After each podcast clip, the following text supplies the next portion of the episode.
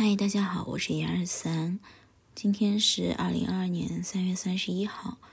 也许你是刚下班，也许你今天有一些事情，心情不好，那没有关系，先听一首歌吧。也许这首歌会让你觉得好一些。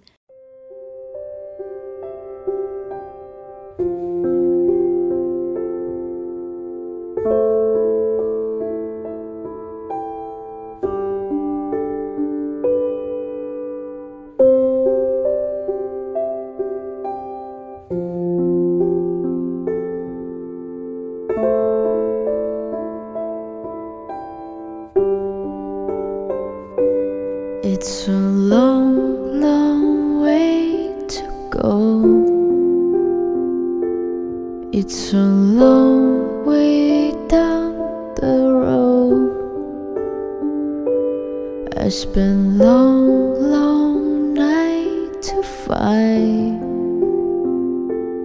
what is really appears inside. There are seas of stars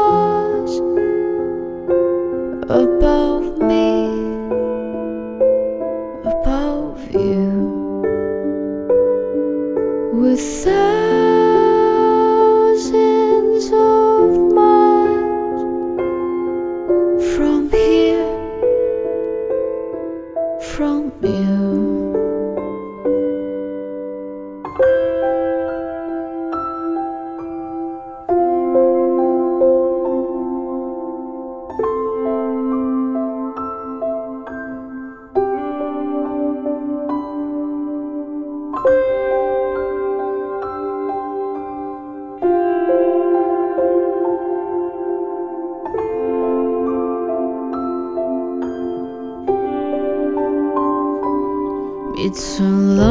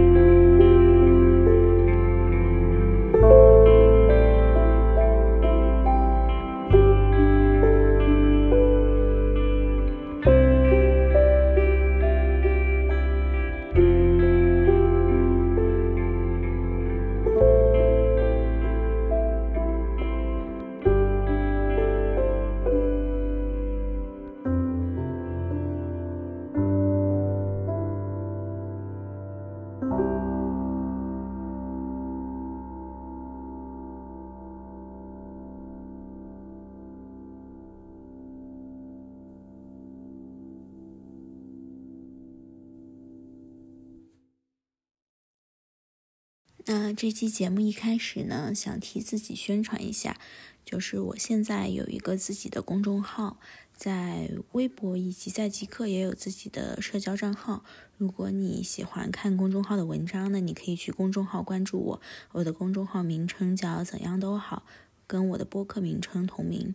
如果你喜欢微博或者是喜欢极客的话，也可以去这两个地方关注我。我的微博经常会分享自己拍的一些照片，因为我真的非常喜欢拍照。微博名称是波妞芝士泡，波妞就是宫崎骏电影里的那个波妞，芝士泡是芝士 cheese，泡是泡泡的泡，波妞芝士泡，欢迎你来找我玩。二零二二年已经过完三个整个的月份了，现在国内疫情也是反反复复，特别是最近几天，上海那边的疫情变得很严重。那我这段时间呢，一直是在佛山出差，经常出差的工作真的还蛮辛苦的，而且工作平时压力和强度也很大。我今天有一个特别深刻的感受，我发现自己没有办法很好的睡一个午觉，因为脑子里面一直在想的都是工作的事情。那当我意识到这件事情，我才知道原来自己压力真的很大了。因为在平时的时候，我好像并没有察觉到这点。因为平时大家都是在办公室睡完午觉，然后下午起来继续干活。我相信大多数打工人也都是这样子。那今天这样的一个身体的察觉，让我突然就意识到，我是不是平时的时候压力也是这么大，然后没有办法去很好的意识到。也没有办法很好的把自己的压力释放出来。那我下午的时候呢，又换了一个新的方式。那当我觉得自己很累的时候，我就打开了音乐，然后找了一首歌。那首歌就一瞬间把我的情绪放松下来了，并且让我投入到一个不是那么紧张的状态下。我后来就在想，为什么我不可以做这样一期播客呢？不一定每一期播客都要说一些。很有道理，很有逻辑性，能够帮助到大家的话，我在想，生活当中大多数人其实都是这样子的普普通通的打工人，然后上班会遇到很多事情，会有自己的烦恼。当我们下班的时候，无论是在公交、地铁，还是嗯打车回家或者骑车，我们在交通工具上的时候，这个过程。是让我们从工作过渡到自己生活当中的这样的一个过程。那如果说我能够做这样一期播客，或者是说我能够做一些这样类型的播客，能够陪伴大家在上下班的路上，能够去抚慰到大家一些，嗯，那我觉得这样也是一个非常好的事情。嗯，不是所有的事情都是要做的非常有价值才可以。我现在好像慢慢的会发现，有一些看起来是浪费时间的事情，反而更能给人带来能量。比如我今天因为一些特殊原因，然后回来做了一次核酸。然后做核酸的时候，路过了一个公园，这个公园里。就是特别多的阿姨叔叔们在里面玩儿啊、锻炼之类的。有人跳的是交际舞，有人跳的是广场舞，有些人呢为自己的太极配上了一段我觉得很有趣的音乐。当我突然从工作当中抽离出来，走入到这群人当中，我会觉得这里特别变得有生活感，好像自己这个人是。在活着，而不是为了某些东西而活着。我们很少有时候能真正感知自己的存在吧？我们更多时候感知的是外界，别人怎么看我们，我跟别人的互动有没有一个积极良好的互动？太多的时候都是看向外面了，没有真正的静下来，什么都不做，就是观察和感受。我慢慢觉得这些时刻很重要。特别是对于工作很忙的年轻人来说，这些时刻是帮助我们恢复能量、找到自己，从而让我们更有精力投入新的一轮工作的这样的一个非常重要的缓冲的时刻。人不能一直都是在一个非常压力大的状态下的，总是需要缓冲的。那我的播客，我也希望能够给大家带来这样一些东西，因为我慢慢意识到。真正有价值的不一定是表面上看来很干货、很有价值的东西，有时候一种陪伴，一种给人很舒适的感觉，让大家觉得会很暖心的这样的一些话，也会给人很多价值。这种价值往往是。一种滋养型的，它没有任何的目的和意义，只是像一个空气一样，它在你身边，它围绕着你，它滋养着你。当你觉得缓过来好一些了之后呢，它又会让你察觉不到它的存在。所以我在想，是不是可以做一些这样的东西，让大家在。自己忙碌的生活的之外，能有一些安慰，能得到一些滋养。今天我想聊的第一个话题是关于疫情之下的上海。其实远在广东出差的我，真的对于这件事情一开始没有多大的感触，就只知道哦，上海最近疫情很严重。但是当我知道我的朋友他没有办法买到想吃的蔬菜，一直被隔离在家里的时候，我就不由自主的很想去帮他，帮他买菜，能够给他提供一些物质上的支持。但我后来发现，不是我能够给他买东西就是能寄到的。现在上海因为浦东那边可能疫情比较严重，导致大多数的快递。都停运了，我不知道是大多数还是所有的。总之，我平时在超市里面买的隔天能到的东西，现在已经三天了也没有送到，所以我在想，应该是上海很严重了。那当我发现这样的一个事情之后呢，我就开始去网上搜集有没有能够买到一些蔬菜、水果等生活的物品的这样的一些方法。这件事情让我想到了，人类的悲喜都是不相同的。对于每个人来说，你经历的事情和别人经历的事情完完全全是不会有任何的互通的。那你很可能不明白当下其他人在经历什么。所以说，有时候对于大多数人来说，不是不被理解，而是。别人没有经历你在经历的东西，就真的没有办法理解。如果我是一个嗯一直在上海以外的地方出差，并且我也没有朋友在上海的话，我根本就不会知道上海人最近经历的是些什么。但是当我真正参与到其中的时候，我就知道哦，原来大家生活真的会很困难，真的会到没有菜吃这样的一个比较艰难的程度。这件事情引发我思考了两点。第一点是，为什么大多数时候我们不会站在他人的角度思考？因为其实站在他人的角度思考是要耗费精力的。嗯，如果我不是这么好的朋友在上海，只是一般的朋友在上海，那我肯定会跟他说：“哦，你要照顾好自己，记得多囤一点菜。”但是正是因为好朋友，你希望他能够生活的更好一些，你希望给他的一些帮助。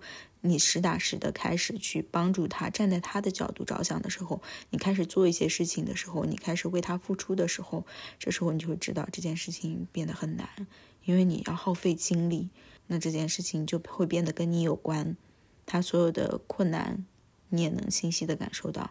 嗯，第二点是，当别人没有跟你处在同一个语境下，或者别人没有知道你经历过什么的时候，其实也没所谓，因为。人跟人之间就是这样子的。你如果想要站在别人的角度，意味着你要耗费自己的精力去站在别人的角度替他着想、替他考虑，那你自己的事情就没有办法完成。所以有时候就是这么一个非常矛盾的过程。那对于我而言，我更愿意把自己的时间和精力花在值得的人身上，因为好像自己越到年纪越长，越会觉得。真正值得你珍惜的人不多，有些朋友就表面维持就可以了。但是真正走进自己心里的，真正你在他遇到困难，无论他遇到什么困难，你都会帮他的人，就只有这么几个。所以当这些朋友遇到困难的时候，我也特别的想要去发自内心的去关心，希望他们能够过得好一些。这又让我联想到了最近。东航飞机失事的这件事情，这件事情对于遇难者家属来说，我想一定是非常难接受。但是对于我们其他的人来说，它可能只是一个事情；对于统计的人员来说，这可能就只是一个数字。我在想，其实，在大多数人身上发生的非常痛苦的事情，对于其他人来说，也只是一个事件而已。不会有人会真的站站在你的角度思考，那这就是我今天的第一个感悟。我觉得有时候我们可能真的是在疲于奔命，在过多的关注于外界的世界，关注于他人，关注于这个工作，关注于很多不属于我们本身的东西。但是有时候真的放缓脚步。静下心，看看自己的内心，去把自己放到周围的环境当中，感知环境，感知自己，这个有时候也可以成为一种放松的方式，可以成为自己更好的了解自己的一种方式。第二个感悟是来自于我最近的冥想以及正念进食的体验，因为我前一段时间报了一个正念进食的这样的一个训练营。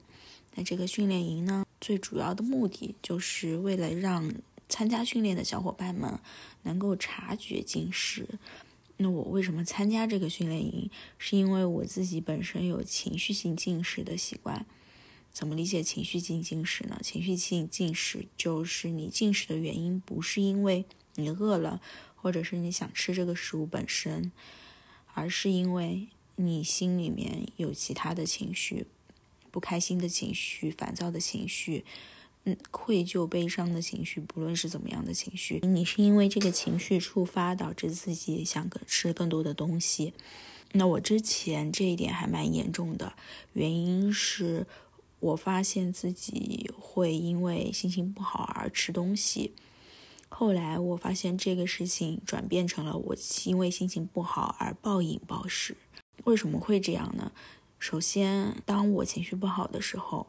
我倾向于通过吃东西来缓解，但是当我的情绪越来越强烈，吃一点东西满足满足不了自己的时候，我就会吃更多的东西，最后发展出了有点暴饮暴食这样的倾向。但暴饮暴食之后，我又会很自责，我会觉得自己没有好好对待自己。自己这样吃了很多高热量的食物，自己心里面会很不开心，转而又变成了对自己的否定，这样的一个恶性循环，会让我自己本身非常的疲惫。那在参加这个训练营呢，我也真的是有在每天努力练习，并且我觉得通过这样的练习，真的有达到一个比较好的效果。嗯，但这并不是恰饭的一条播客，因为我现在还没有到恰饭的程度，并且我只是想。就是想分享一些有用的东西，不构成任何的推荐。就经过这么些的练习，我就突然觉得跟当下的自己连接是一件非常重要的事情。在此之前，我从来没有尝试过去感受我正在进食这件事情，没有品尝我在吃的东西，没有思考过我吃这件东西是为什么，没有真正感受过我吃的每一口东西好不好吃。我每一口东西带给我的满足感是否是不一样的？我从来没有考虑过这一点。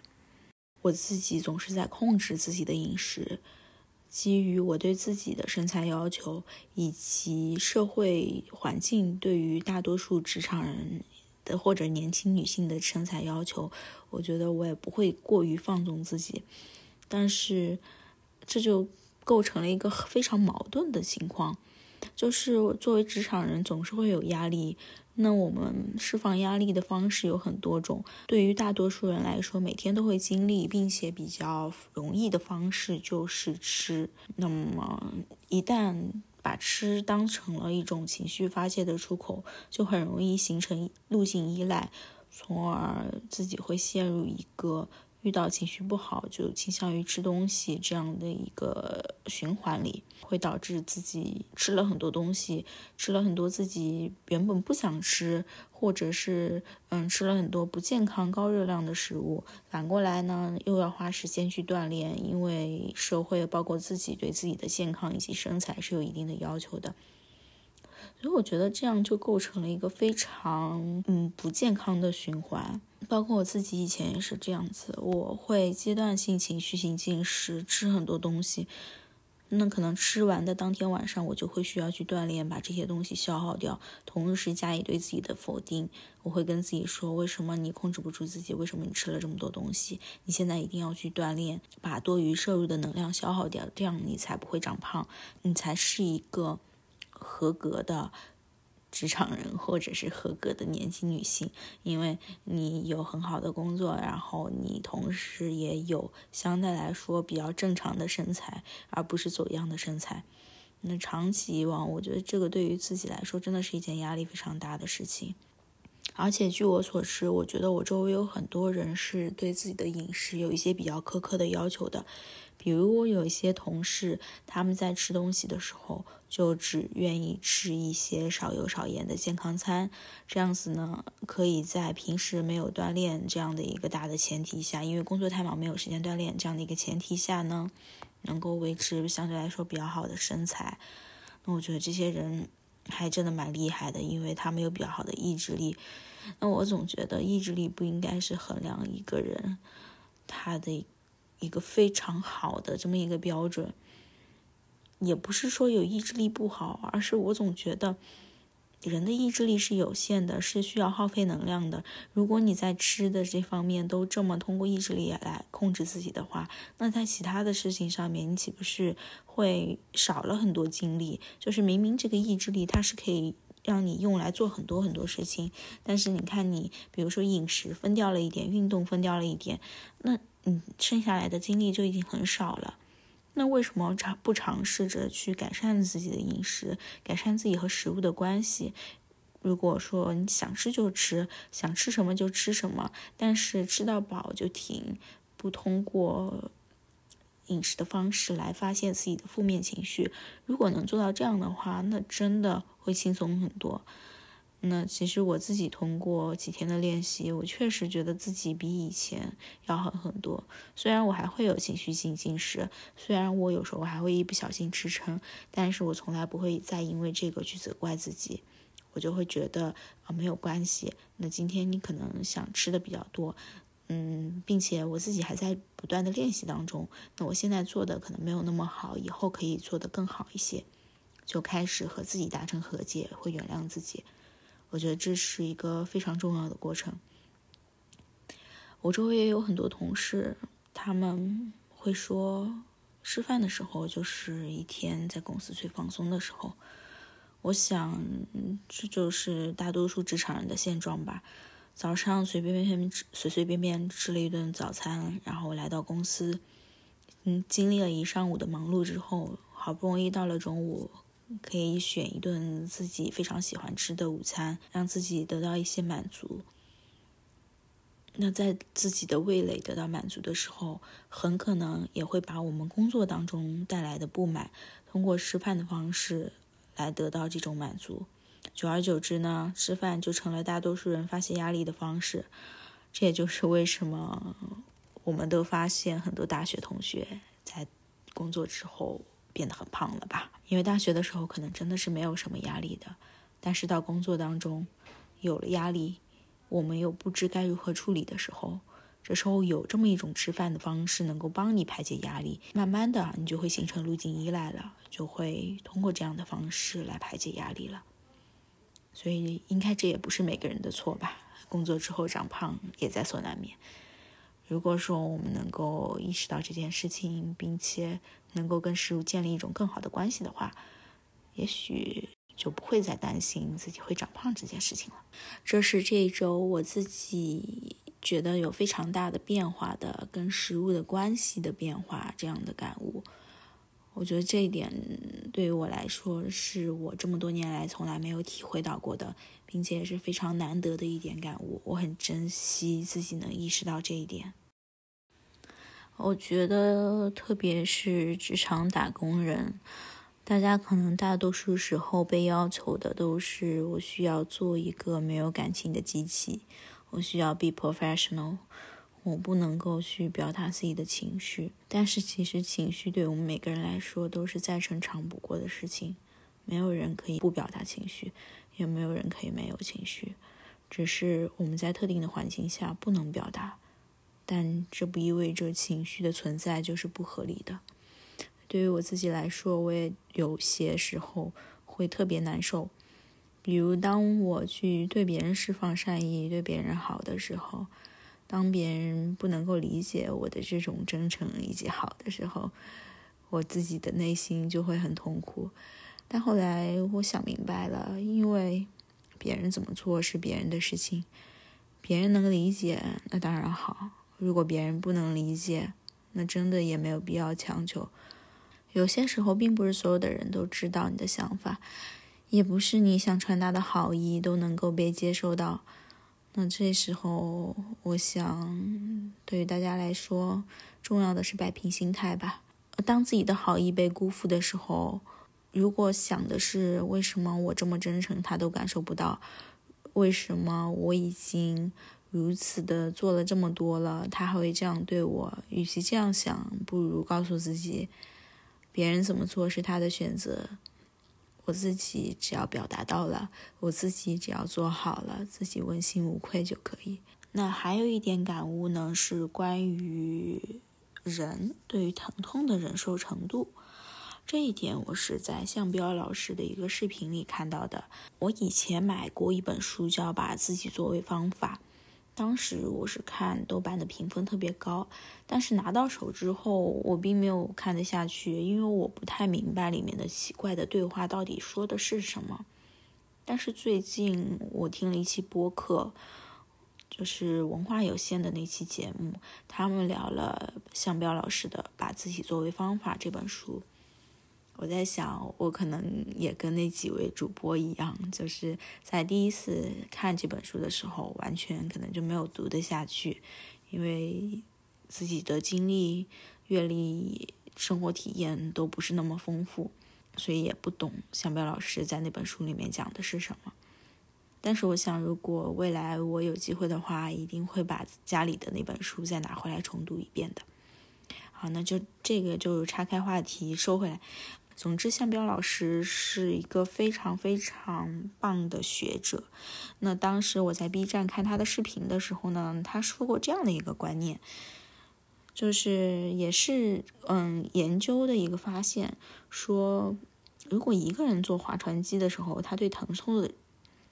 他说：“如果一个人坐划船机的时候对疼痛的忍受程度和一群人一起坐划船机的时候对疼痛的忍受程度是不一样的。那如果一组人在一起的时候，那每个人的对疼痛的忍受程度会更高一些。这个让我想到了关于自己健身运动方面的感悟，因为我之前在杭州的时候，我非常喜欢去超级星星。”原因是在于，第一，它的课程设置还蛮科学的；第二是不用像健身房那样一次付很多钱，你只要付单次课的价钱就可以了。所以我还蛮喜欢那个课的。那时候我经常去上这样的课。那同时我自己其实私下也会有锻炼，比如说去健身房或者是在家里用瑜伽垫。但其实综合下来，我发现。在健身房自己用瑜伽垫这样子都不如在超级星星锻炼的如此的投入。那原因我在想，可能就是这一点，就是当一群人在一起的时候，你对疼痛的忍受程度是可以提高的。原本你可能做不到的动作，你在这样的一个环境下就能做到了。反而你自己一个人在家的时候，你自己在锻炼的时候，有些东西可能就是做不到。这可能就是人是群居的动物，并且我们需要他人才能够让自己也得到一些满足的道理吧。这个研究现在也没有得到一些证实，它只是测量出了，它只是得出了一个结论，但是这个结论暂时还没有办法被证明。嗯，总之我是觉得很神奇，这也解释了。当我们如果想要减肥减重的时候，那参加团课，我觉得可能更是一种比较不错的方式，因为你在参加团课的时候，你能够更多调动自己身体的活力以及潜能，我觉得更多是潜能，你原本。一个人可能做不到的东西，你在参加团课的时候就可以做到了。我觉得这真的是一个非常棒的发现。这样子，当我们以后在锻炼的时候，就可以选择那些能够让自己更充分的被调动的这样的一种活动，不论是集体活动还是像上小团体课这样子，对于大家来说都是一种非常不错的方式。那这就是我这周的一些零碎的感悟，嗯，不知道这周的你过得怎么样？嗯，总之我觉得工作还是一样的很难，客户也很难搞，自己的工作有时候也会很辛苦，自己也会放松不下来。但是你不妨尝试着跟我一样，去写下能够让自己获得能量的事物，比如我自己特别喜欢香味，特别喜欢气味，对气味很敏感。我会在自己的房间里放上藤条，会用香水，会买我觉得很好闻的身体乳，这样都是让自己得到满足感、好好照顾自己的方式。那你喜欢什么样的方式呢？你是喜欢听音乐，还是拍照，还是看美好的风景，还是品尝美食，还是别的方式？我觉得每个人都会有属于自己的独特的方式。当你拥有了这些东西之后，你会发自内心的感到满足。那这对于你来说就是非常不错的，能够让自己获得能量的方式。尝试多问问自己，多看一看自己对于周围事情的反应。如果说你现在还暂时不知道什么能让自己开心，那你就。多接触，多想，多观察，这样子你总会发现一些适合你自己，并且你自己会真心很喜欢的东西。这里我觉得也要区分自己真心喜欢和别人觉得这件事情很好。我自己区分的方式是这样子的：如果我用这件东西是为了我在别人面前得到满足、得到快乐。那这个对于我来说，可能就不是自我的满足。比如我喷香水，不是为了让别人觉得我好闻，我喷香水的目的是因为我自己真的很喜欢香水。我希望通过不同的香水来表达自己每天不同的心情。那这对于我自己本身来说，就是一件能取悦自己的事情。所以我觉得每个人可以在生活当中找一些一件两件属于自己能够让自己开心的事情。这个真的非常重要。总之，我感觉这一期播客没有聊一些实质性的内容，但是又希望能给大家一些心理按摩。不论是你在工作当中觉得很烦闷，还是你因为什么别的事情让自己心情很不好，你都要好好照顾自己，都要让自己因为某些事情而充满能量。因为只有好好照顾自己。你才能关注到周围的人，才能给他人带来一些积极的感受，这样子才会形成一个正向的循环。